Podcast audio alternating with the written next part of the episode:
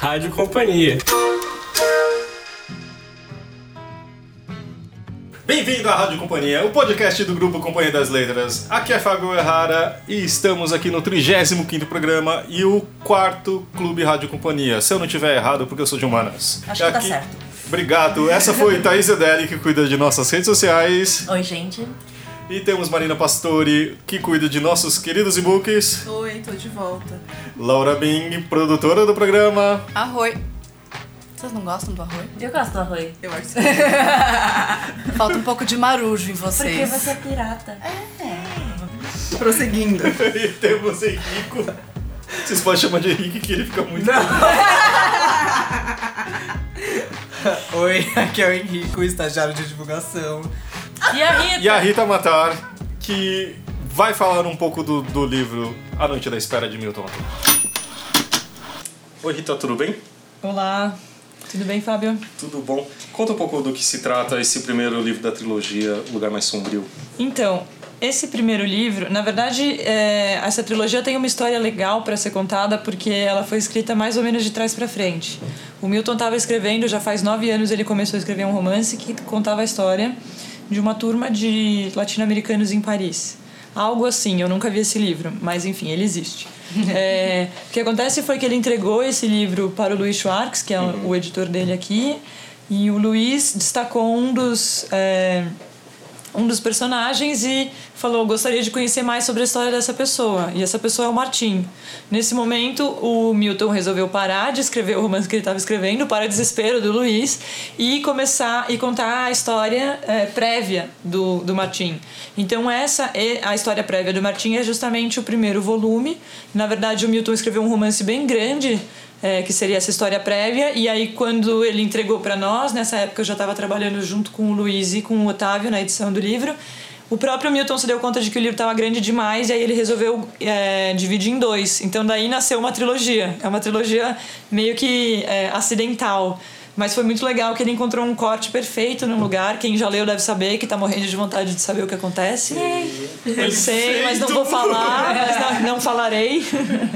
E, enfim, então também para apaziguar aqueles que estão curiosos, esse, esse segundo volume já existe também e deve ser lançado no ano que vem.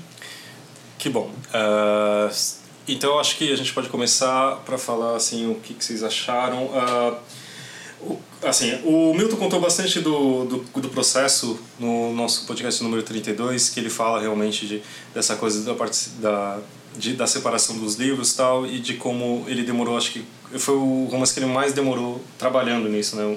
Você falou no no, acho Nove que anos? Foram nove anos. de 8 a 9 anos. E realmente eu acho que dá pra perceber porque eu, eu sinto um livro muito redondo, assim, sabe? Tipo, a história. Eu demorei um pouco para entrar na história, mas depois existe até uma tontura que acho que a Laura. Oi, Laura. Olá. Quer falar, quer falar um pouco dessa tontura que você sentiu do livro? Ahn, eu avancei bastante com o livro nos últimos dias, principalmente por conta da gravação. Aí eu decidi dar uma acelerada, acho que isso contribu contribui um pouco. Mas eu senti um pouco isso do que o Fábio disse, de que no começo estava apresentando assim os personagens, estava um pouco devagar. E um, um corte que foi muito. um ponto que foi muito importante para mim foi quando começou a pegar em termos políticos é, desses, desses jovens, quando começa a ter. aparecer as repressões políticas que eles começam a, a sofrer. E a partir disso começa a ficar cada vez mais acelerado, mais acelerado, e o Fábio ajudou a achar a palavra, que é espiral. Então, realmente, no final, assim, nas últimas. Eu li no, no Kindle. É, Pode falar Kindle? No e-reader. No e-reader. Isso. Comprem e-books. E tava ali nos 93%. Esses últimos sete foi uma tontura, assim. Eu tava lendo no caminho pra cá, inclusive. E, nossa, muita tontura mesmo, assim, de. Porque é bem na. Não pode falar. É, então vai ser um aviso que a gente vai tentar não dar spoilers, vai. Pelo Exato. menos do final. Acho que a gente pode com- comentar bastante a questão do, do, do enredo, tudo. Mas. Mas não é spoiler quando não tem final. Não, mas ser. é, que, é, é aquele Aqui- final que não é tipo vai resolver coisas, é aquele final que, que é o pior final de todos. No sentido de ele deixa tudo aberto e você fica. Mas, cara, o que, que vai acontecer agora? Cadê o próximo volume Virei pra a continuar página e lendo? era a página de créditos do book. tipo, Exato. o que aconteceu? Eu fiquei apertando pra ir pro lado, tipo, não, mas tem mais páginas, mas tem mais páginas. Não tinha mais páginas. É, eu tenho que é esperar até o ano que vem pro resto. Mas é um ótimo final. Mas é, o que eu achei interessante também é a questão dos personagens, né? Vocês têm algum favorito? Marina?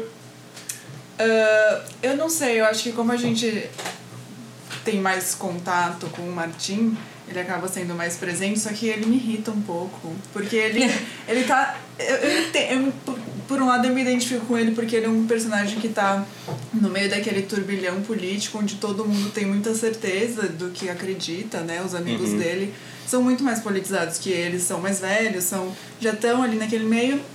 E ele meio cai de paraquedas naquilo e ele meio que se engaja politicamente, meio porque ele tá ali, né? Eu não sei se ele se engaja politicamente. Ele não, mas meio que ele se deixa participa levar, né? da, do teatro, daquela, mas- da revista. Mas ah, eu, eu enxerguei, tipo, ele tá participando dessas coisas e entrou nesse círculo de amigos, ah, foi de paraquedas, óbvio, mas não porque ele quer, porque ele tá, tipo, muito preocupado com a questão da mãe dele, ele tá, tipo, meio. Qual é que é a palavra? É... Eu tenho a impressão que ele tá ainda no mundinho dele, que ele não participa de uma coisa mais... ele tá fechado. Não aparece, nesse tipo, mundo não aparece dele. no livro, por exemplo, reflexões do Martim. Ele só tá. Não. Ele. Ele tá vivendo num. É que, é que como se ele tivesse, tipo, meio embriagado por essa questão da, da, da, da mãe dele que ele não consegue falar e do pai dele com quem ele não tem uma relação boa e daí a vida tá meio parada, ele tá entediado, ele não tem o que fazer. E aí, tipo, ah, tá, ele e um grupo de amigos, eles estão me chamando pra fazer umas coisas, eu vou junto porque não tem nada melhor pra fazer. E, Quem aí acha- ele meio que entra e faz isso, porque, tipo, ele não tá preocupado com as questões políticas, ele tem aquela iniciação, que até o Milton comentou no, no, naquela conversa que a gente teve pelo, no, no live no Facebook, ah, dele. Qual é o, o cargo do, do cara, do pai do amigo dele? Diplomata. O diplomata. Não, que, o embaixador. O embaixador que foi importante para a iniciação do Martim intelectual.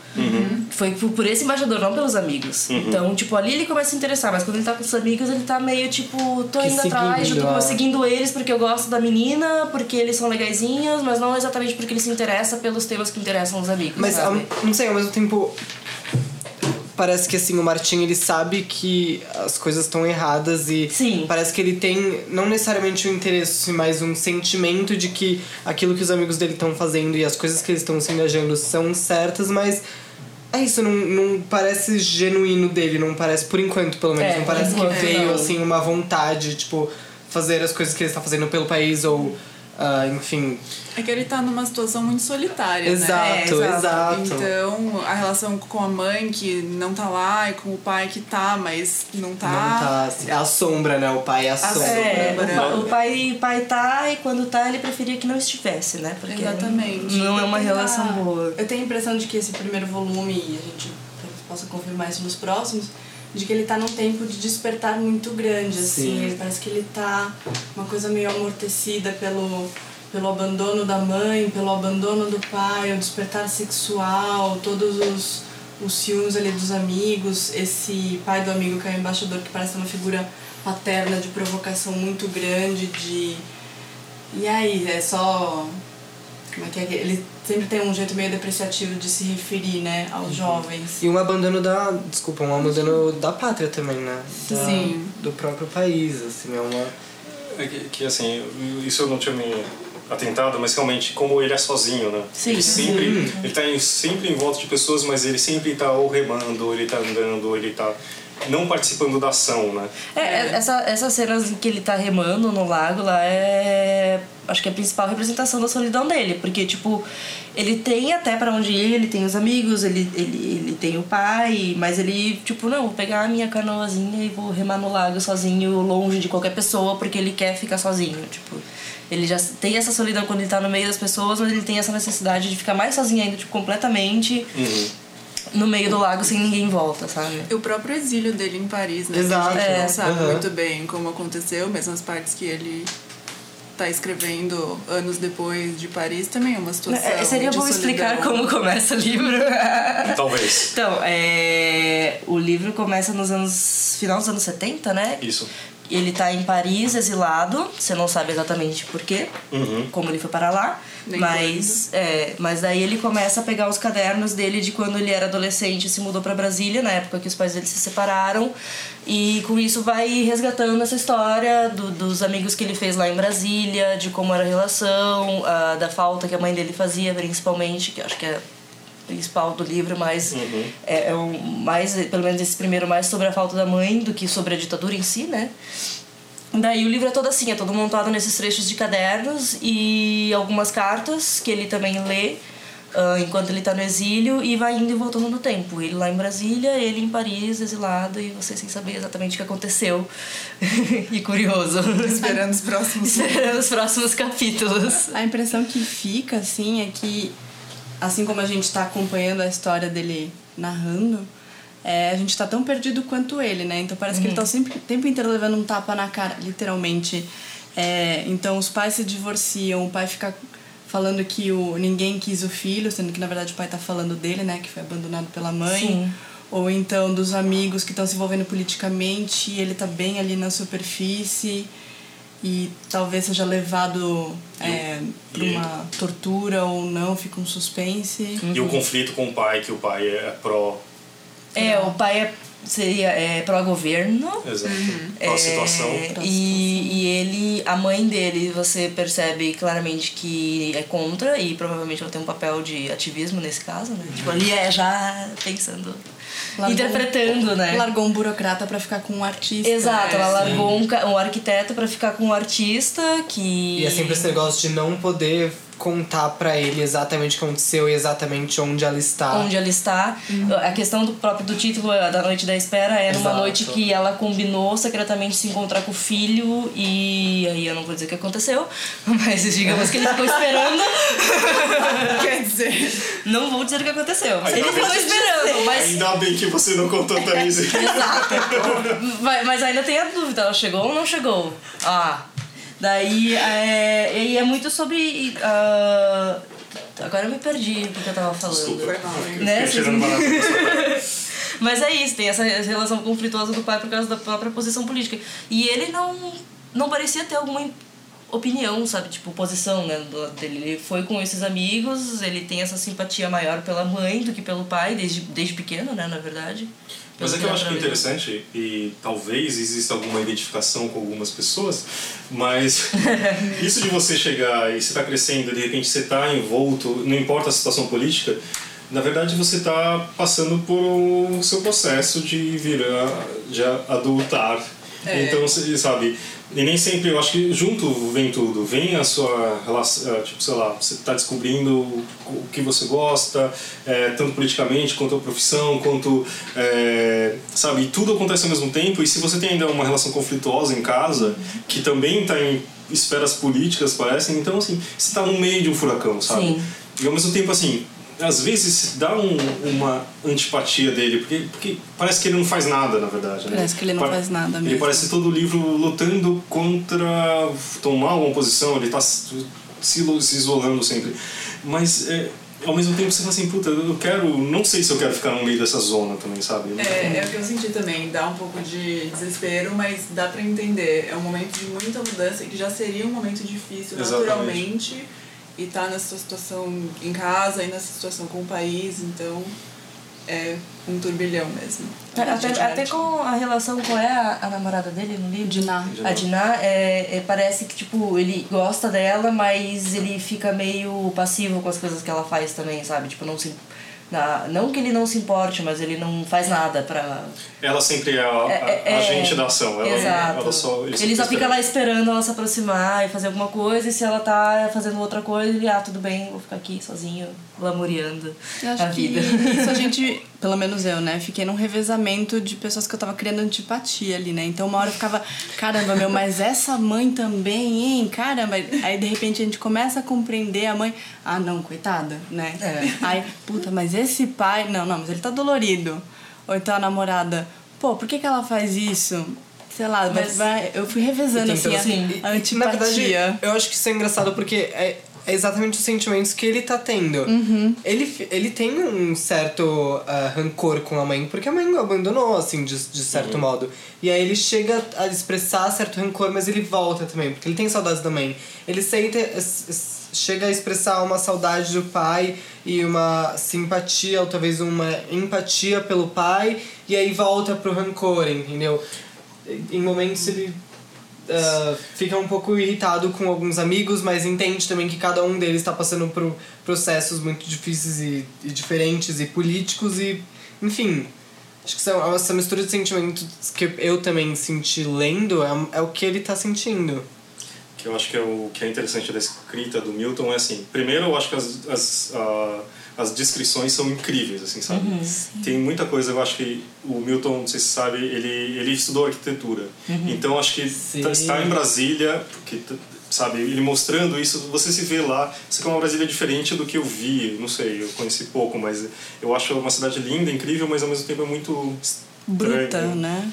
Uma É, cidade Acho que muito o- bruta. a primeira coisa que me impressionou nesse livro foi o quanto ele é diferente dos outros livros do Milton. Porque, Uhum. por exemplo, Dois Irmãos tem aquela coisa da paisagem de Manaus, do Amazonas, e aí tem as palavras que descrevem as comidas daquela região, Uhum. e tem a questão da imigração libanesa também, então tem as palavras importadas do Líbano.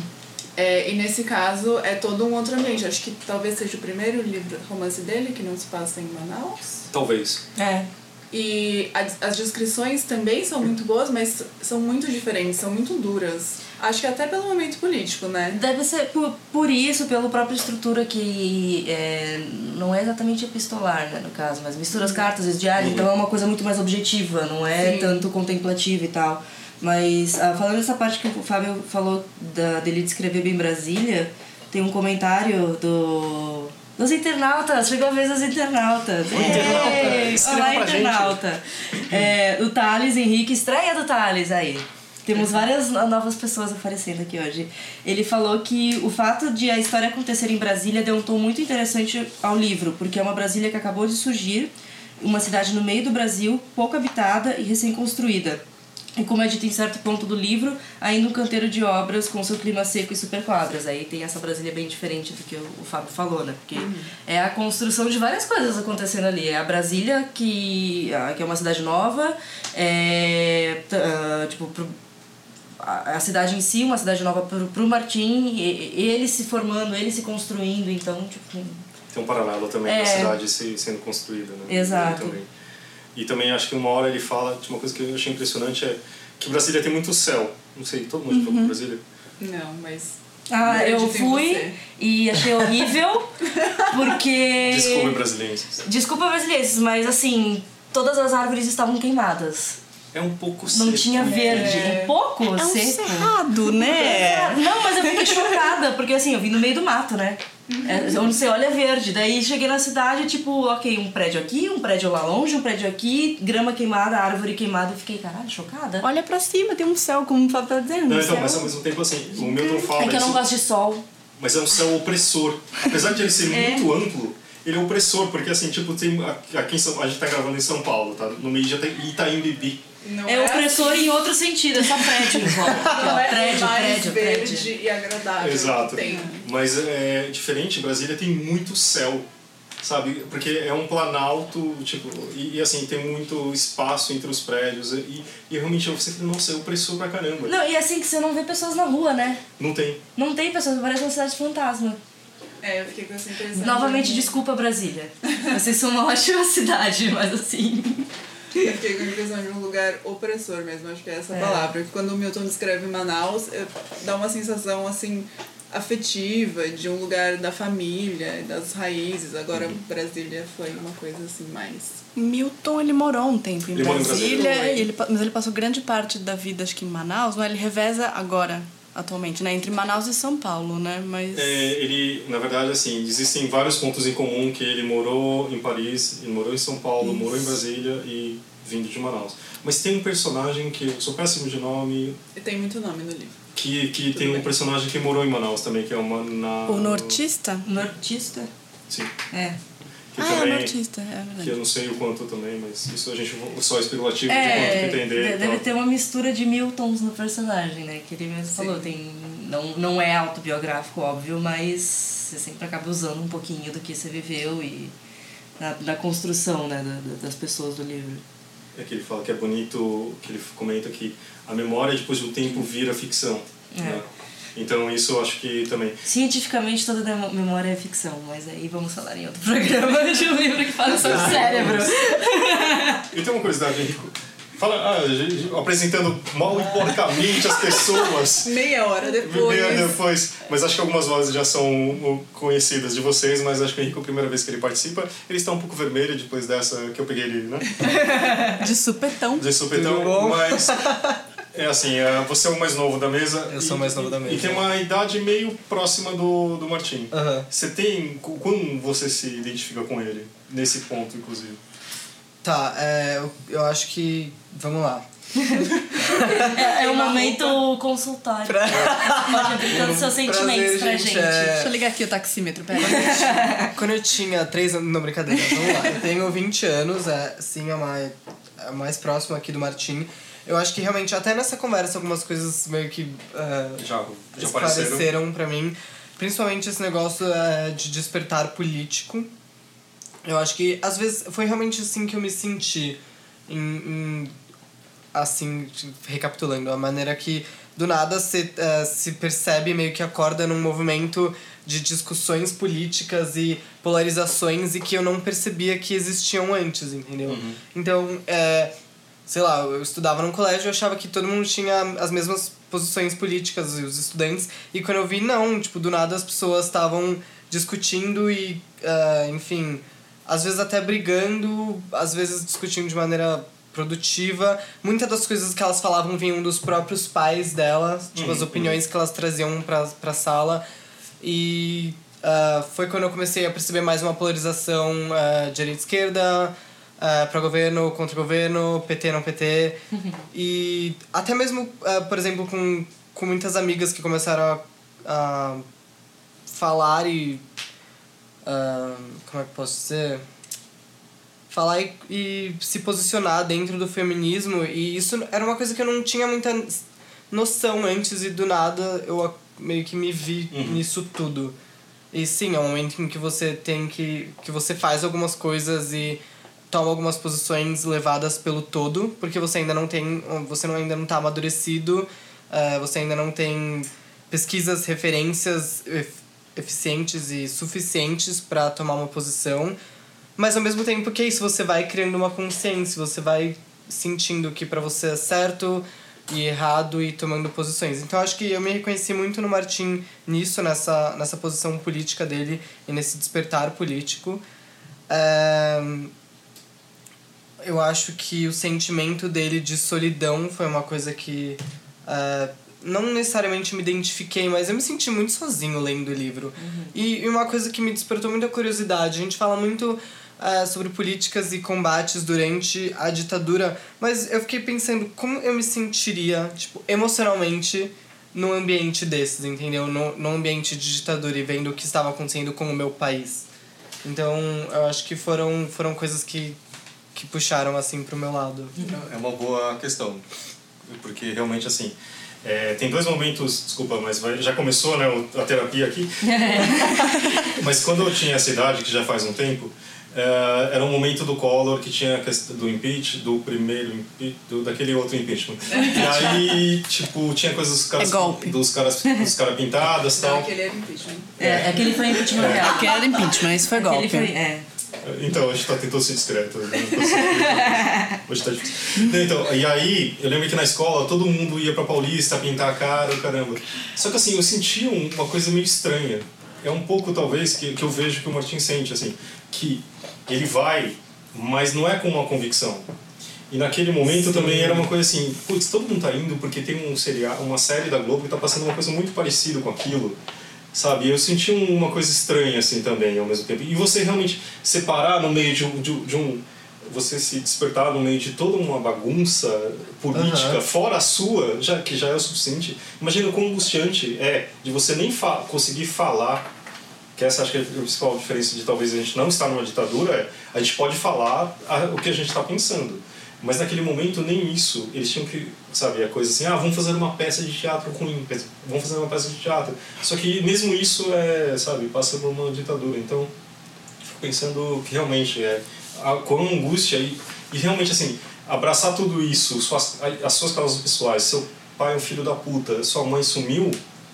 Ah, desculpa, eu odeio o pai dela. Eu não consigo gostar. O pai dele é Ah, foda. desculpa. Podcast, não? Desculpa, Diana. Ela, ela odeia quando a A gente fala Diana não palavrão. gosta. Ela, ela sempre odeia. Mas. Posso puxar o divã? Vai. Porque eu, eu ia fazer justamente uma pergunta, assim, se mais alguém teve essa impressão. É... Então, pegando a partir de um ponto que foi o que o Fábio disse, né? De que esses jovens começam a organizar não só uma revista, que é a Tribo, que vai ser uma revista sobre, sobre arte, literatura, traduções, etc. Mas também organizam uma peça, que é o Prometeu, e a partir do Prometeu me acendeu uma luz de que talvez o. Aí vai ser muita forçação de barra, vocês podem me puxar, tá? Se eu estiver indo Tá bom, muito longe. vamos lá, vamos lá. Grita que eu volto. Se o Martim também não tá. Às vezes parece que tem uma coisa meio mitológica, assim, sabe? De ter muito personagem, essa coisa do envolvimento muito grande com a mãe, essa luta com o pai. Quando ele fala do Zeus raivoso, quando ele tá falando justamente do pai dele, mas também de uma de uma pátria. Bom, enfim, isso é meio viagem. Mas se ele começa a descrever a mãe dele, ao mesmo tempo ele começa a bagunçar com as lembranças da namorada dele, né? Tudo é muito erotizado na Aham. cabeça dele, né? Ele fala do que queria encostar na mãe, que ele queria sentir a mãe, de que queria deitar na cama com a mãe, ao mesmo tempo ele vai falando que ele tá com saudade da namorada dele, que ele tá inseguro ali com o namoro, das descobertas sexuais. Então parece ter uma coisa Tem um muito complexo aí. tem um complexo. E eu acho que isso faz parte de uma coisa muito infantil do Martin, que é essa Sim. coisa muito.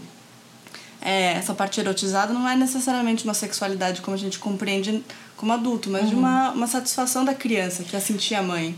É, tem É uma umas- carência, né? Uma carência física e emocional, porque a mãe dele, ela tá ausente fisicamente, ela, ele não sabe onde ela tá, ele não consegue imaginar onde a Ele mãe não está, consegue tá num ela.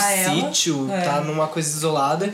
E emocionalmente também, a mãe dele se afasta por cartas, eles param, eles têm momentos que é, eles ficam um tempo sem trocar cartas, É, tipo, ele falar. escreve pra ela, mas ela não responde. Ou quando ela responde, ela tá muito vaga.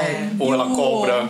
Que é por que que você não me escreve aham. mais? Se eu não, se eu não tô enganada, o Prometeu ele tá condenado a um castigo eterno, que tem até associação com o Sísifo, de que nem a morte ele merece, né? Então ele vai ter esse corvo bicando o fígado dele, que é o órgão que se regenera. é. Então assim, ele não merece nem a morte, nem a vida. Ele merece um castigo eterno. E parece que às vezes o Martim tá nessa coisa da angústia presa ali, nada se resolve, o namoro que não resolve, a mãe que cobra, mas não, também não procura São as ele. amizades É. também As que- amizades, o Adolescência, né? É. Não, mas esse É, que você falou da, da infantilidade, às vezes no começo do livro eu ficava, mas quantos anos tem esse rapaz, sabe? Porque às vezes parecia que ele era muito criança, não parecia que ele era um adolescente de 16, 17 anos. De uma Então, inocência, né? Não É. porque ele é infantil de ser, sei lá, vingativo ou reativo, mas de que ele é meio. Ele é meio inocente em tudo, né? Ele não Pode tem ser uma malícia. Essa coisa que você falou adulta. de, de ser uma coisa meio ah, mitológica, tem a coisa do nome dele, né? Que tem a ver com Marte, do deus da guerra. Só que não, não sei se quanto ele é, tem a ver com isso, né? É. Eu, eu achei um pouco estranho, mas tem, eu acho que tem um, puxando um pouco isso. Essa revolta contra o pai, né? Que. Adolescente, Pai né, dele é um gente? filho da puta! Ah, não, é. O pai dele é um cara dolorido, não é só um filho da puta. É um cara frustrado, é um cara Ele é um filho da puta dolorido. com razões pra ser filho da puta. Não sei se as razões certas. Ah, não sei, mas é que assim, sabe, um- tipo- é um personagem que eu não consegui. Não, é que assim, ele, não gosto. ele, ele Difícil, tem a- ele, ele pode ter, tipo, razões e tal, mas assim, ele não. Ele usa essas é, é, como uma justificativa de ser uma pessoa pior, talvez, sabe? O fato, ah, eu fui abandonada pela minha mulher por um cara que é um perdido na vida, sendo que eu sou aqui um cara super direito, trabalho, eu Sim, ganho bem, e ela vou na igreja. Exato, É. é, tem tudo isso, e daí ele, tipo. Ele, ele trata o Martim desse jeito e fala que ele é rejeitado, meio que sendo escroto com o filho e tudo mais, e usando esse abandono como justificativa, sabe? Como se alguma pessoa fazer um, algo ruim pra você não justifica você fazer algo ruim para outra, E sabe? sempre que o filho, sempre não, né? Às vezes que o filho fez alguma coisa como ele foi pego pela polícia porque ele tava dormindo no bote e foi parar numa parte ali da. Um clube, não lá, é? é, no clube. Ele devolve assim, ah, não é à toa que sua mãe não quis ficar com você. E a gente ainda não entendeu por que, que a mãe não quis ficar com o Martim, mas a mãe não quis ficar com o pai, né? E aí o pai tá falando isso pro filho. É, a- na- na- A gente não é. sabe se a mãe não pôde ficar. É, com a minha o interpretação Martim. é que ela não pôde. Tipo, ela, tipo, é melhor ela fica, ele fica com o pai pra ele não correr algum tipo de risco, sendo que ela não gosta, não ama ele, não, não, não se suportam mais do que ficar com ela. Eu tenho a impressão de que ela sofre ameaça. É, também. Ah, Mas calma, Maria, você falando assim, justificativa. Segura. Não disse que são certas, mas ele tem na cabeça dele os seus É. motivos. É que ele é muito. aquele homem tradicional, da família tradicional brasileira, né? Assim. É, ele é muito então, assim. o orgulho ferido ali pra ele é o principal, ele não consegue superar essa Então esse traição. racion... reacio... Reacionarismo? é Algo assim, É, esse- essa coisa... Essa Ele é coisa aí. reaça. Essa coisa reaça dele é um pouco isso também. É. É, acho que ele até meio que foge fisicamente de onde aconteceu essa traição, vai lá pra Brasília, onde não tem dizer, lembranças físicas da, da mulher que Da mulher. traiu. e eu acho que é simbólico de ser no meio do nada. É. E, Vai e- se e ele acaba ficando lá. frustrado durante um tempo lá também, né? Do negócio do cargo dele, de. Não lembro agora direito, mas ele não tem o cargo. Ele, Por exemplo, ele Não, foi- pelo cargo que ele tem, ele não tá morando no lugar, No lugar certo, certo, de Brasília. lugar né? correto. É, eu fiquei com essa impressão Na que ele errada, quis né? dizer. Eu não sei muito sobre Brasília, da parte residencial. Ele ele- Asa norte e sul. O alto quer escalão mora na no asa sul. sul, e o baixo, baixo escalão mora Na asa asa norte. norte. ele fala que quer sair da, da asa norte porque lá não é bom pra ele. É, não Então, condiz com a posição dele, alguma coisa assim. é. Então ele tem esse complexo de inferioridade, ele quer. Ele é ambicioso, ele quer crescer, mas sabe. Mas é, agora entrando numa parte mais mais espinhosa é que assim também é, ele acho que é o símbolo do que aconteceu também né eu me vejo assim que um, grande parte o golpe aconteceu porque tinha um apoio popular É, tem aquela promessa de melhora que não aconteceu e na verdade É. piorou, né? exato só que assim tipo então tinha o medo do, dos com, contra o comunismo etc. Então vamos fazer um golpe para ficar tudo normal para as famílias serem poupadas dos comunistas comedores de criança. E aí tipo eu, e ele acho que representa muito isso não é? Faz sentido? É, acho que sim. É um... Mas é um cara que também acho que não, não tem um pensamento político muito, muito profundo. Ele é assim. individualista, né? É. Ele, ele quer, tipo, que seja melhor pra ele. Se enriquecer ele, não importa o que tá acontecendo, sabe? Então, eu mas vou é que- apoiar essa parte aqui pra não ferrar pro meu lado, uma coisa assim. Que aí eu acho que parece que tem uma massa toda que faz. que pensa em si só, talvez? Exato, É. que acha que esses jovens protestando aí não estão.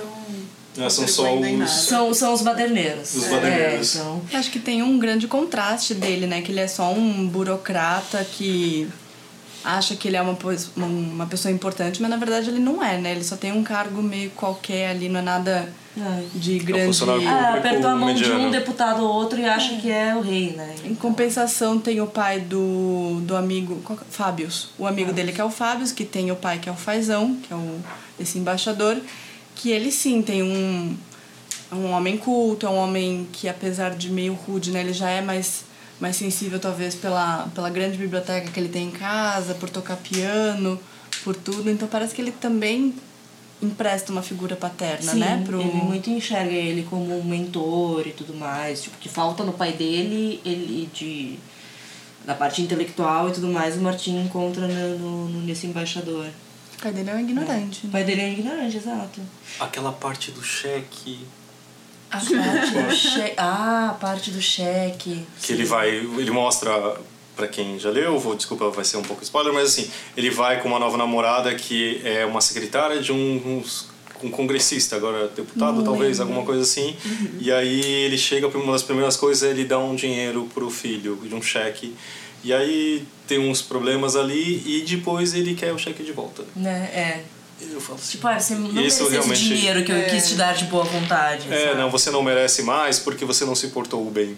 É. Foi uma coisa muito, pra mim, chocante. É, eu posso ler os comentários das pessoas que estão muito Por bons? favor, senão a gente não vai parar de falar. É. Nossa, não. Não, nessa questão de, do, da, da- de retratar a ditadura, o Douglas Silva comentou que o período histórico, ah, ele ficou bem encantado com a elegância que o Milton conseguiu mostrar, um período tão lamentável e truculento de forma sutil e eficiente. É, durante todo o livro, a violência, o medo e a revolta estão lá, mas sem soar exagerado caricato, sem, e também sem ser explícito, no caso, né? Essa sutileza talvez seja reflexo do ponto de vista escolhido ser o Martim, aquele que é traumatizado e na maioria das vezes não parte para a ação, que é cara paradão, né? Passivão. É, tem um comentário também legal ah, da Caroline Ranzani, que ela mandou por e-mail. É, rádio.companhiadasletras.com.br Obrigado. Escreva. é, eu- e o e-mail dela é muito legal, que ela falou assim... Ela sempre foi, fã- foi fã de, do Milton Raccoon e estava ansiosa pelo lançamento, depois de tantos anos sem uma nova publicação. Mas não imaginava que o livro mexeria tanto comigo quanto fez. Primeiramente, pela semelhança da trajetória de Martim, que tem passagens da infância em Santos com a família, registros da criação em São Paulo e as descobertas da adolescência em Brasília. Além de ter seguido a mesma trajetória geográfica, percorri trilha emocional semelhante, enfrentando os mesmos dilemas da separação dos meus pais e a forte experiência do abandono e da desilusão. Até aí não são raros os casos como esses, mas o que realmente me remeteu ao passado foi a cena de Martim recebendo as cartas da mãe com o envelope trocado, para que não identificasse seu paradeiro. Lembrei das cartas que recebia de meu pai nas mesmas circunstâncias. Daí, é, nossa, foi muito igual, né? Daí a coi- uma coisa legal que ela conta, ela, ela, ela falou isso com o Milton na semana passada, num evento que ele estava na Livraria da Vila, aqui em São Paulo. Inclusive brincando com ele, dizendo que tinha certeza de que ele roubara meus diários. e daí ela mandou um anexo do autógrafo que ele fez no livro dela, que tá escrito para Carolina com um abraço afetuoso deste ladrão de diários. Ai, Milton. Maravilhoso. É o melhor pessoa. Que homem! pessoa. Mas muito, muito legal esse comentário da Carolina, que tipo, realmente é muita coincidência, sabe? Vocês estão parecidas aí. e Realmente não deve ter sido poucas pessoas que viveram isso na época, né? Situações parecidas. né? Exato. Que, acho que, que que, mais tem? que eu acho que é interessante Milton de novo, né? Tipo, ele fala de, de- do pano de fundo da ditadura, mas essa coisa do romance de formação, que eu acho que é o mais importante, que eu acho que gera uma identificação. Nem sempre eu acho que são coisas que você se orgulha ou não, mas você se identifica e nem sempre você faz a coisa certa, como a gente vê também com o É. Martinho. Tem um comentário também da Gabriela Costa, que está de volta aqui conosco. Ela falou sobre a capa do livro, que tem uma pintura do Guilherme Ginani. E daí ela disse que em uma das minhas pesquisas ah, que ela fez da obra do Ginani, descrevia o trabalho dele como desnorteante, claustrofóbico, composto por espaços em que transparência e opacidade competem, e em que fundo e figura brincam constantemente. Me impressionou como essa descrição feita sobre as obras de Ginani se encaixam tão bem para descrevermos esse primeiro volume de Milton Ratum. Eu adorei esse Poxa. comentário, achei Sim. demais. Porque o, o, até o Milton explicou, né, na, na- numa conversa que ele teve com a gente da, da capa, que mostra a canoa e ela tá meio misturada, as linhas da canoa com o fundo, que seria a água e tudo mais. Então, e é justamente naquela cena que é a maior virada do Martin, que é quando ele adormece, para no clube, vai preso e aí conhece todos os amigos que ele conheceu e tal. A moça É o despertar acidental do Martim. É, não, imagine se ele tivesse, tipo, sei lá, caído em um outro grupo de amigos, sabe? Eu tenho a impressão de que o Milton consegue trabalhar. Tem impressão não, eu acho- eu acho, né? Que ele consegue trabalhar muito bem várias coisas subliminares, como a capa que tem a canoa, ou então quando ele vai falando da arquitetura do, de Brasília que pode aliviar a tensão, mas não alivia, ou, ou quando ele se refere a São Paulo, pelo que eu entendi, ele morava na rua Tutóia, Sim. né? E a rua Tutóia era o antigo Doicode Uhum. né? Hoje em dia não, não, é, não é mais essa uma delegacia, mas era onde eram torturados os presos políticos. Então tem um jogo né, Ah, é. muito grande. Voltando pra cá pra fazer uma autopromoção, até o dia em que este podcast vai ao ar, vai ter um post no blog do Guilherme falando sobre a pintura da capa e a escolha da capa do Milton. Maravilhoso. Que foi uma, foi uma obra encomendada. Foi uma obra encomendada Especialmente especialmente pra capa. Então vai ter um post lá cheio de imagens e tudo mais que era para eu estar fazendo agora ou amanhã, não lembro. Mas até o podcast no ar vai estar lá o post no Estará. blog. Aqui no futuro, estamos falando de quinta-feira, já está no ar. É, o blog da Companhia do Futuro já estará com o texto lá. Cápsula do tempo, né? que mais tem? Nossa, tem muito comentário nesse livro. O pessoal curtiu bastante mesmo.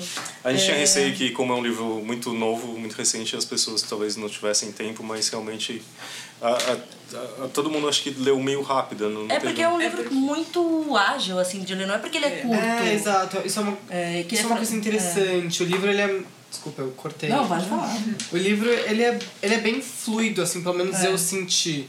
É, O, foi o livro com mais ação que o Milton já escreveu, né? É, Ele muito diferente. é, ele tem parágrafos ou, enfim, é, cortes muito, muito rápidos. é, então, ah, isso aqui é um pedaço do diário dele, tipo, uma página, isso daqui é ele em Paris, meia página, meio que contextualizando o que estava acontecendo.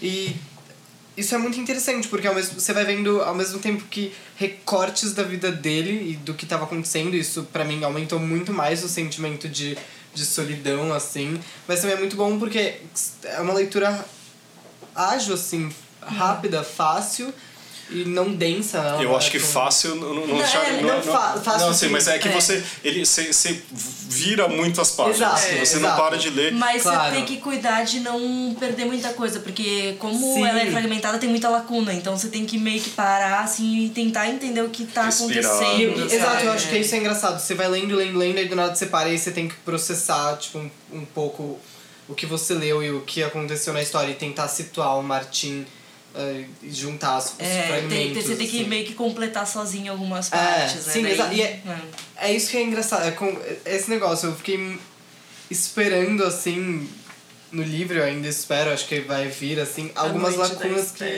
que... eu passei noites esperando é, lacunas que não foram preenchidas. Então, por exemplo, o, o negócio com a dele, é, tipo, é uma coisa que. Que é não que eu, que vem. eu fiquei mais curiosa também. eu Sim, quero saber o que aconteceu vem. com a mãe dele. Ou como ele foi parar em Paris e o que, o que, que tá acontecendo por lá, entendeu? É. É, são, são lacunas. Não, que assim, eu preenchi do tipo, ele foi muito mais radical na, na questão política, sabe? Então ele teve que fugir do país, Sim, sabe? aham. Tipo, a mãe pode ser, realmente eu não tinha pensado nisso, de ser uma, uma pessoa muito Sério, mais. não? Hum? Sério que você não pensou que ela poderia ser estar envolvida nesses rolês? Eu, eu falei assim, eu só pensei que ela tinha um distanciamento que tava muito estranho, só que eu cada vez quando, quanto mais tempo passa e as cartas vão se passando, é menos afetivo. É, então, Isso porque não é é, dito tem em o. nenhum momento. É. É, coisa não é tá dito. especulando. Exato. É, é, então, a e ela não tá fala que ele. Eu não sei, assim, eu posso ter enganado, a memória pode estar me enganando. É, mas assim, que não é que ela fala assim que, que queria ser muito do seu lado, sabe? Não tem uma coisa assim, tipo, de que uma mãe de um, que não vê o filho há uns vários anos. É, entendeu? mas assim, tem a, no começo do livro, principalmente quando ele tá narrando quando eles se separaram, ele ainda tinha um contato com ela. Uhum. Então você consegue perceber que ela era muito afetuosa com ele, mais do que o pai, e que ele tinha essa ligação emocional é muito forte com ela. É, que é mais fácil também de lidar com ela, mas assim, você percebe que ela gosta do filho, ela Sim, tipo, quer o sim. bem pro filho. Daí eu acho que esse distanciamento que vem depois, você fica meio com raiva dela, porque como é que você abandona um Sim. filho que te ama desse jeito, mas assim, dá pra perceber que ela meio que faz isso pra proteger ele. Então, eu, então- eu vi por esse lado. É, sabe? não, é que, que pode ser também. É. Mas é que, é, e que com- também junta com o distanciamento físico do pai. Que assim, eles Sim. não se falam mais apesar de morarem juntos, sabe? Então, É. sabe, isso também que. Mas enfim, eu acho que, que você estava falando de espaços, eu acho que é isso. É interessante porque.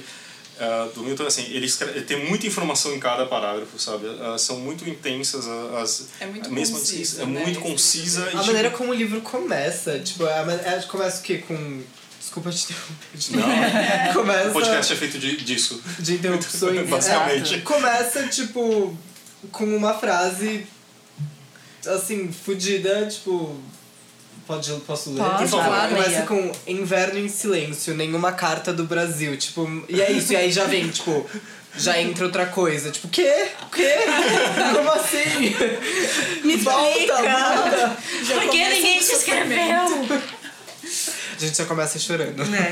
Posso propor uma coisa? Ai, vai lá, não. proponha, Eu vai. sei que vocês Uma gostam quando eu faço Faça a provocação. A gente fala que sim. A minha... Eita! Ah, Provocação. Nada, a gente fazer um exercício meio de futurologia. O que, que a gente espera para os próximos livros? Que, que Eu quero acham? respostas, Laura. Respostas. respostas! gente, Eu não gosto de viver na escuridão. finais, não. Eu não quero ficar nessa espera. O que, que vocês acham que vai acontecer? É, posso, eu quero começar, eu quero a gente falou, um, acho que a Olha Rita, os spoilers. O, a Rita Spoiler do falou... futuro inventado. Ah, tá bom, É. vai. Olha, A gente não sabe. Aqui é, é um bolão do Milton Ratum. Nossa, vamos. Ok. Daí a gente Fechar passa agora. pra ele, dar, ouvir o Boa. podcast e dizer quem se aproximou mais da, Não, dos não, próximos não. Não, vai livros. que ele tem uma ideia e quer mudar E aí- e a gente tem que esperar mais. Mas já Dez tá anos pronto, depois. né? O segundo volume. Então, Não, pronto. Eu tenho que, é, tem que ver se ele entregou, mas ele, ele tá, tá em tempo de fazer mudanças. Bom, Ah, não, não. Tem que ver se o Milton Não quer pode, participar também, né? Mas vamos aqui, a gente Vai, primeiro. Vai, eu vou, Vai, vou vai, começar. É, a, gente- a Rita falou um pouco de futuro, sobre. é, enfim, esse livro seria o, o passado da ideia inicial, que seriam os amigos latino-americanos em Paris. Mas eu quero No ver. o- exílio. é no exílio, exato. Uhum. Eu quero ver o passado desse livro. Eu quero ver o passado da, Você da quer um de prequel? Fé. Eu quero um prequel, não.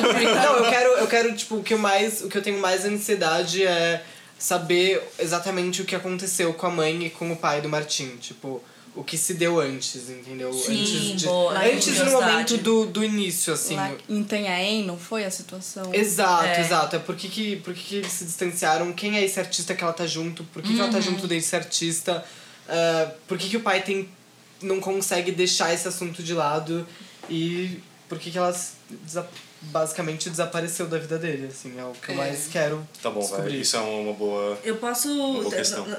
Um dos- nossos leitores, olha só, estreia de Douglas Silva, é, ele fez esse exercício sem a gente pedir, olha. ele vendo? previu a sua provocação. É Douglas, a aluno, gente tá esse é um alinhado, aluno, hein? é. É, ele falou assim, ó, ter apenas a história através do ponto de vista do Martim me fez julgar, barra interpretar alguns momentos de forma muito restrita. Pelo que vi o Milton comentando, nos próximos livros provavelmente vão ter outros pontos de vista e vai ser interessante poder ver, quem sabe, comparar os mesmos momentos, mas com perspectivas diferentes. Uou. Interessante. Hum, pois é. É, que eu me lembre, né, Zé? Tipo, ele fala um pouco do que. Agora a gente vai ver mais sobre outros personagens, não era isso? E tem muita personagem, né? Sim. Tem gente pra caralho. Eu lembro que tinha uma ideia de talvez até colocar um mapa de personagens. É, então, às vezes era meio. Eu me confundia, às vezes, entre quem era quem, sabe? Tipo, esse é mais o artistinha Revolts do que esse outro amigo que é mais. ah, É, tipo, sabe? Mas é que pra mim dá a impressão também que, eu não sei, do Milton não dá pra esperar que, pra mim, assim, ele pensa em tudo, inclusive ele passa os oito anos pensando em, de cada como, frase. em cada personagem, cada frase e de como ele manipula as nossas emoções. Sim. Eu acho, Grande manipulador. né? Não, um bom é escritor maravilhoso. geralmente é assim, né? Exato. Maravilhoso. Você, Marina, o que, que você quer saber do segundo volume? Eu acho que a história da mãe realmente é o que eu mais fiquei curiosa pra saber. O que, que pode levar uma mãe a, a se afastar desse jeito e, né, não entrar em contato mais com o filho. Mas eu também acho que o Martim vai ser forçado a amadurecer agora, né? Depois desse primeiro livro. Ele ainda tá numa situação em que ele. Ah, ele ainda mora com o pai, né? Apesar do conflito, ele tá lá numa situação mais ou menos confortável. Ele, ele, ele. Não, é que tem um momento que eles se separam também, né? Sim. É, daí é, eu acho que ele termina o livro com eles ainda não morando juntos. Pode ser. É que eu já. Faz pouco tempo que eu li, eu já esqueci. Tudo bem, então a gente não dar spoiler sem querer. o problema, gente, é que a gente lê coisa demais, daí tudo se mistura, olha só. Mas Mas uma acho co- que ele vai precisar fazer uma escolha, né? Se ele vai se envolver ou não. É, porque de qualquer forma, assim, ele foi para em Brasília não por escolha, talvez Uhum. é isso também, né? Não importa É. se ele tá morando com o pai, ele tá lá por uma escolha não feita por ele, Não, não, e como pelo, adulto. pelo que o Milton contou, a, ele ir pra Paris também, tipo, ah, seria uma sugestão de alguém que estava muito próximo nessa luta, vindo alguma, vem, percebendo que alguma coisa muito ruim ia acontecer e dizer, ó, aproveita que agora tá mais sucio e foge, senão vai pesar pro seu lado. Então Entendi. acho que é meio que isso que aconteceu com o Martim também, sabe? Mas ao mesmo tempo, o Martin de 78, quer dizer, de Paris, é, dá a impressão que ele é uma figura muito triste, assim, sabe? Sim. tipo, Sim. no- na- Solitário. em Brasília, ele, ele é, tipo, ele tá, sabe, ah, tá crescendo, ele tá expandindo, etc. E em Paris, assim, ele parece cada vez mais mais triste. Você vê que, assim, os trechos são cada vez mais curtos. Um dele é uma frase, tipo, um dia...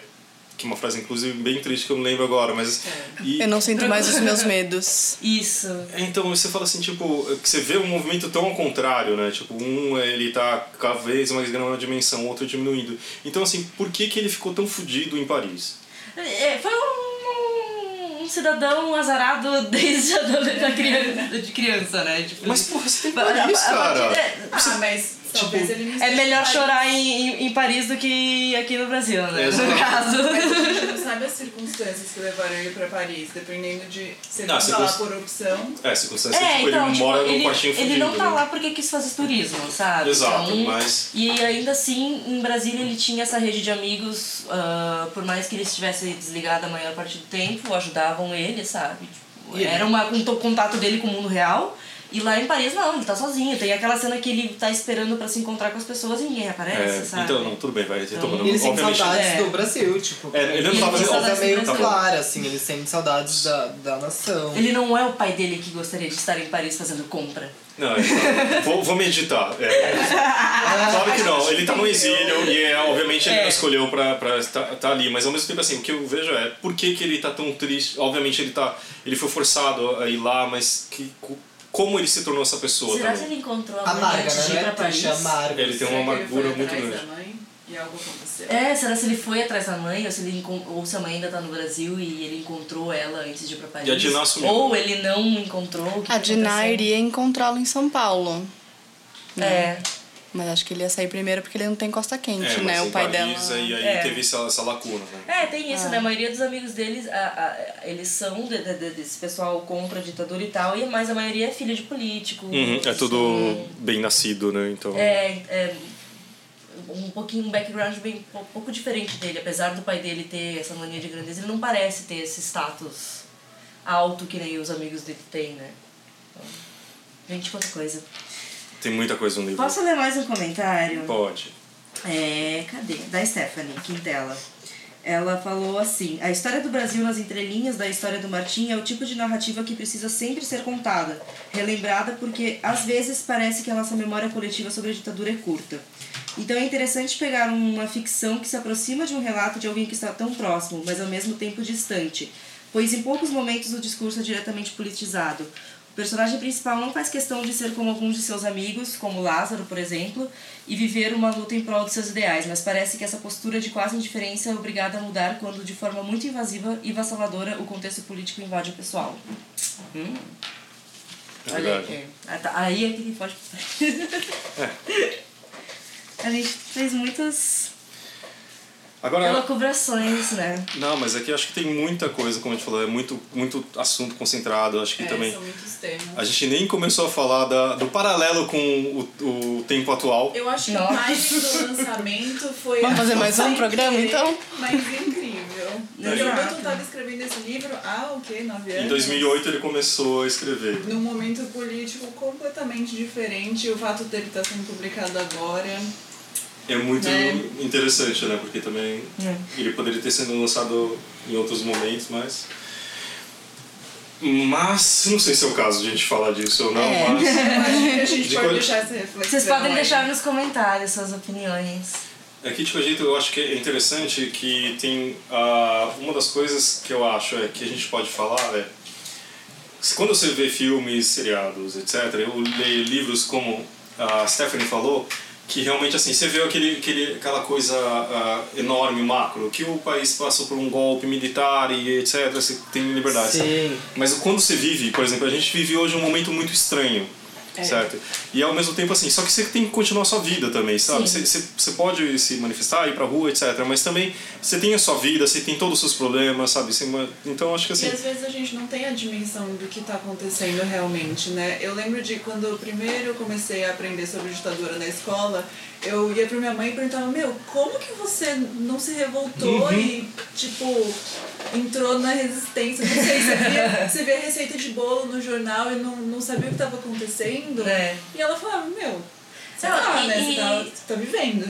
É, é muito dessa coisa tipo, não é que as pessoas ah, elas não se importem, mas é pra viver confort, ah, tipo, para não viver se sentindo mal o tempo inteiro, às, às vezes optam por ignorar o que tá acontecendo e tipo, segue a vida, toca, segue em frente. É. comigo tá tudo tranquilo, enquanto a família estiver bem, enquanto tá todo mundo com saúde, não tem do que reclamar, sabe? Então fica essa. Sim. De tipo, sabe o que acontece, mas não quer admitir pra não se sentir mal, porque tem vezes e em situações que você realmente não pode fazer nada. Né? E é uma coisa que, que é, é desgastante, É, né? Você se cansa. envolver ativamente nas coisas. Eu Não, até hoje, no, no, tipo, no Twitter, é toda semana tem alguma coisa ruim acontecendo e chega uma Sim. hora que você fica, mano, eu não consigo mais discutir isso aqui, eu não consigo mais ler essas notícias porque já, já atingi um limite, né? E a Então, perspectiva de alguma coisa melhorar é, É. parece muito distante. a única coisa que parece melhorar é você ver novamente vídeos de gatinhos e gifs de cachorro. Então... Coisa que não estava disponível na época. Exato. Não? Os de gatinhos, amiga. Caramba! Você vivia. Naquela época as pessoas tinham gatos de verdade. Gato analógico. Mas é, é por isso, tipo, essa talvez é uma das questões mais óbvias, não sei, mas mais interessantes pra mim é realmente é a questão emocional, assim, como ele se sentia emocionalmente num ambiente politicamente carregado e politicamente confuso diante de todas essas questões pessoais e, e todo esse despertar dele. E também eu acho interessante que é, a gente tá lendo o que, não sei, são é, coisas do diário dele colocadas com, com narrações do Martin alguns anos depois, em Paris. Então, de uma certa forma, você está acompanhando o Martin olhando pro passado dele, olhando pros fragmentos dele. Porque é isso, o Martin tá pegando páginas. Ele fala, ah, essa página aqui do diário que sumiu, Uhum. ah, essa carta que eu só achei. É o ponto de vista dele mesmo. É o ponto de vista dele amargo, pro né? próprio passado. Então você. Então, isso, é, isso que é interessante, talvez, que Na vocês verdade, é um narrador que- não confiável também, né? é, e enquanto tá acontecendo, é acho que você falou, enquanto a questão, a questão política tá acontecendo, não sei quem comentou agora, talvez você não tenha eh, noção da dimensão da coisa ou da dimensão das atitudes que você poderia ter, e talvez é o que o Martin esteja fazendo no momento em que ele tá olhando pro passado, é ele vendo por que, que ele, entendendo por que, que ele tava sofrendo e por que ele tava se sentindo da maneira que ele tava se sentindo, e É, não, acho que. amargurado com as questões que ele poderia ter feito de maneira diferente. É, também. realmente acho que assim, o Milton colocar a dimensão humana em todo esse, esse, Genial, sabe? essa, esse Sim. problema político realmente é complicado, né? Tipo, É. Porque é uma coisa que, assim, com o panorama atual, eu lembro muito que meu filho tinha acabado de nascer e eu me sentia muito angustiado de ver o na televisão a votação do impeachment, assim, sabe? Todo esse congresso bem complicado.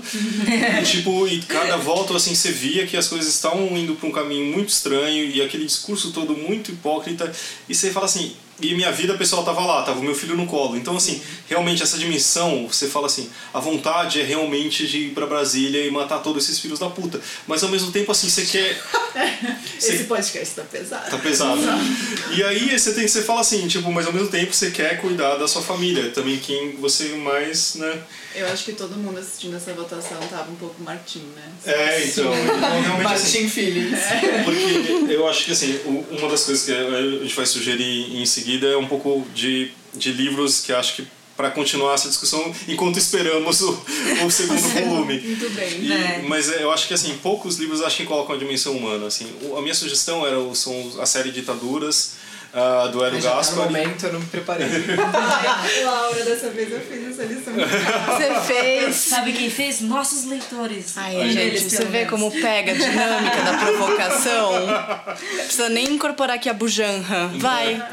Ai. Vai. Bom, e aí? Mas então, é tipo, os livros da, da a série de das ditaduras do Hélio Gaspari, que são incríveis, que contam todos os anos como foi, mas realmente, assim, é o lado macro, né? É, o É. a dimensão, depois de um tempo, um fator histórico, contando, Olhando pra trás. olhando para trás. Mas realmente acho que isso do, do Milton de colocar isso, acho que é mais contundente nesse ponto, porque você, você, fica, você sabe da dimensão histórica, só que ao mesmo tempo você sabe que você é uma pessoa só, que é só o Martim naquele tempo. Né? Dicas, vamos lá. Marina, você tá. É, você pensou, né? Eu Vai. pensei. É, um romance que eu lembrei mais por causa da, da questão da separação da mãe foi o De Mim Já Nem Se Lembra, do Luiz Rufato. É um romance epistolar. É, o narrador encontra um maço de cartas que o irmão dele, que já, já é falecido, mandou Sim. para a mãe muitos anos atrás. Quando esse irmão se mudou, se eu não me engano, de Minas para São Paulo. E aí tem muito forte essa questão da separação, da saudade. E é num momento parecido com o, o do romance do Milton, é nos anos 70. Então acho que tem aí um paralelo. É muito bom, pessoal, lerem. E nosso leitor Thales, Henrique, ele disse que ah, ele estava lendo tipo o, o livro do Milton e estava lendo também Verdade Tropical. E depois de terminar esses dois, ele falou que os dois livros lembraram muito as cenas do Que é Isso Companheiro, que é um filme dirigido pelo Bruno Barreto, é isso? Sim.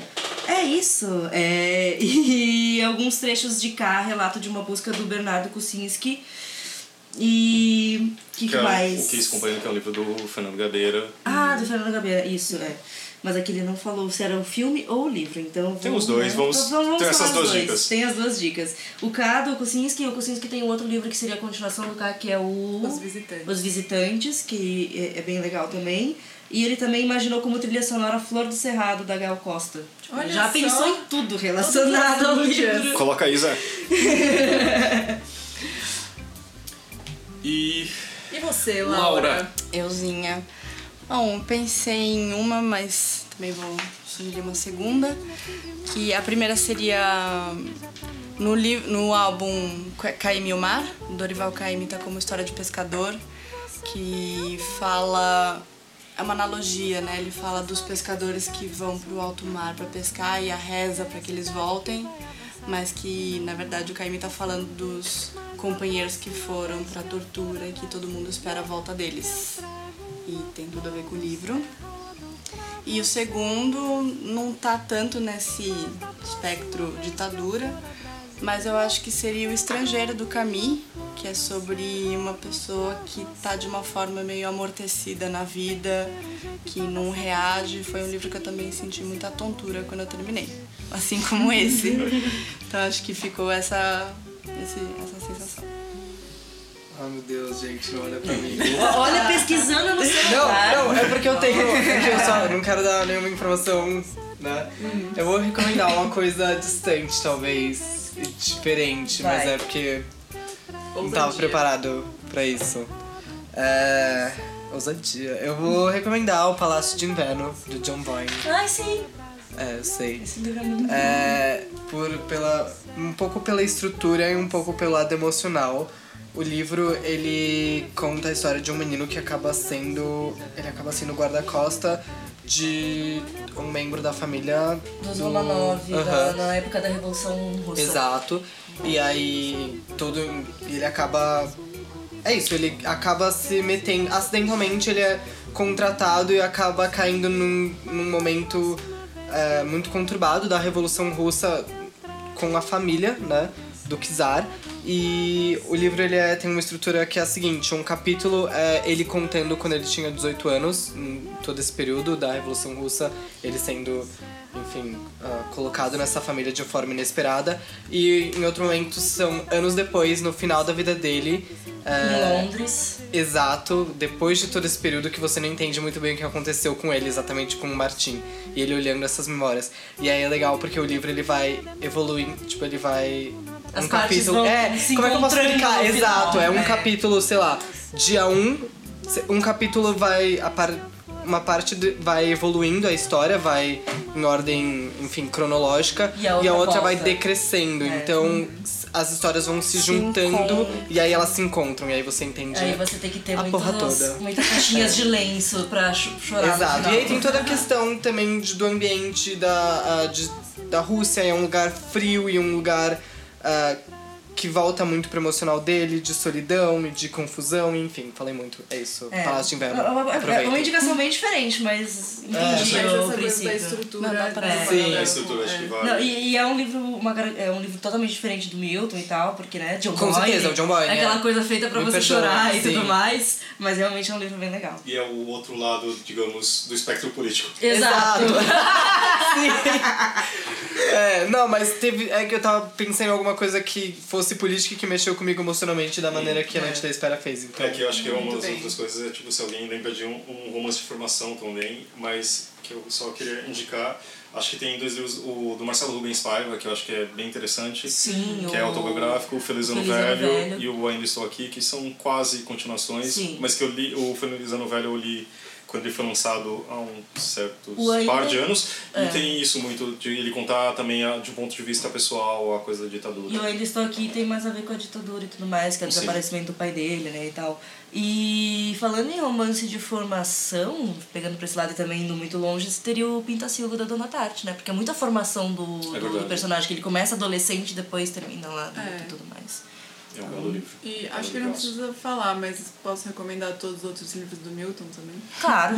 Pelo amor de Deus, né? Eu acho que, que, é- que eu acho que também ah, o, você tem um favorito, né? Que Pessoalmente, Dois Irmãos. É, Gente, eu queria falar que eu não li nada do Milton além da Noite da Espera. Também, foi meu primeiro do Milton. Foi, foi tipo um Irmãos. ótimo começo, foi maravilhoso. Era pra eu ter lido Dois Irmãos do Vestibular e eu pulei esse. É, eu não, nem caiu na minha lista. Foi. Milton não é pra você ouvir mais, tá? Desculpa. Desculpa, Milton. Eu queria Não, muito mas na é- época, isso é mas ótimo, porque comecei a Noite da Espera e agora eu quero ler, tipo, todos. Todos os do Falta Milton. tempo, mas quero ler todos. Exato. Sim, isso tem dois anos aí até. A trilogia completa. É, Então, comentário geral de todo mundo que comentou lá no Facebook, mandou e-mail, é aguardando demais o segundo livro. São Então- os E é o que eu mais, espera. das perguntas que mais ando respondendo nas redes sociais da editora é justamente esse quando vai sair o segundo livro. Eu então, acho que calma, quem, gente. E aí quem fica um- comentou poderia receber uma prova antecipada. Eu tô comentando É. agora, oi. é, É. Mas aí também, espero- se o Milton, se você estiver ouvindo, você tá vendo que tem bastante, bastante gente esperando Sem pelo seu pressão, passo. Milton. Sem pressão, Milton. Ah, tranquilo. Eu acho que é isso. Alguns comentários finais. eu adorei, gente. sério. Lê, é muito bom. Nossa, leiam. Muito bom. Dê de Natal pra toda a família. Muito bem. E agora eu acho que também ah, para esse vai ser esse é o último clube rádio companhia do ano. Mas tem mais o ano que vem. E aí que a gente tava nos comentários que eu acho que Chama. vale no no comentário no clube de janeiro a gente vai fazer com um livro um pouco mais ah, um pouco maior. É assim, ó. sempre teve medo de pedir livros mais curtos porque as pessoas lerem em um mês. Exato. Não, é que assim, vai ser férias, né, gente? Leitura de férias. Leitura de férias é livro grande. Exatamente. Não pode ser livro pequenininho. É você então... pegar os livros, aqueles, por exemplo, do, do Karlov, pegar todos eles, lerem um atrás do outro, seis Ah, eu volumes. tava falando pro Paulo ontem, eu sei que Paulo, no, pro, pro Fábio, numa conversa séria, e perguntei se eu lia alguns livros curtos nas férias ou poucos livros gigantescos. E aí, Gigantesco? Eu acho que. a conclusão foi que caso. livros É muito- grandes, você tá de férias, é o momento. É, então você tem que se não- concentrar. Não vai pegar tanto ônibus, não precisa ficar se deslocando trabalho pra aula o tempo todo, então você vai poder segurar um catatau. Você tem a cabeça Ou mais livre de alguma e-book. coisa. Sim, Também. não Né? pesa nada. Não É pesa mais nada, é muito férias. fácil. Você pode levar todos eles. Você pode tentar sincronizar a leitura com o livro de algum jeito, dá. Eu, eu faço assim, ó. eu nesse eu li muito o, papel, o físico, o papel e o digital. Você pega uma frase, você eu peguei assim, Paris, 1978, março. Pronto, você ia direto pro capítulo e voltava pro e-book e papel. A busca aí, é incrível. A busca é incrível, gente. Mas aí, vamos lá, vamos para votações do próximo clube. Ah, ah, viu, gente? Você agora? vai ser ao vivo. A gente já escolheu? Foi mal. Não, Não, mas eu, escolhe. eu escolhi esse livro aí. tá? Isso vai pro programa? Vai pro Vai pro programa, o pessoal tem que ver o caos que é a gente escolher um Impactada. livro. Gente, sério, eu não sei. Ó, eu gostei da ideia de Cosmos, óbvio. Ó, a, a, Marina a, a, a colou virou 360 um olho. Deu eu mortal não pros aguento olhos. mais. Eu não Cosmos é mais. maravilhoso. E o do Murakami, o A Crônica do Pássaro de Corda. É, eu sugeri Crônica do Pássaro de Corda porque eu nunca li Murakami, gostaria de ler. Que é um grande erro na sua vida. Nossa. Foi mal, hein? Tá.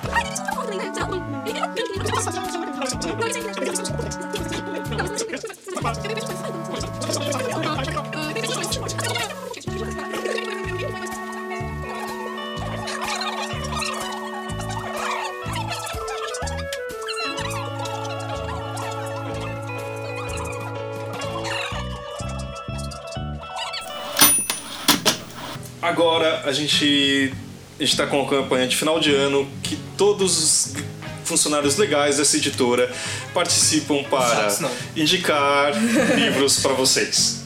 Então entra no, no companhiadasletras.com.br barra indica, coloque os, as características do seu presenteado e a gente vai fazer uma indicação especialmente para você.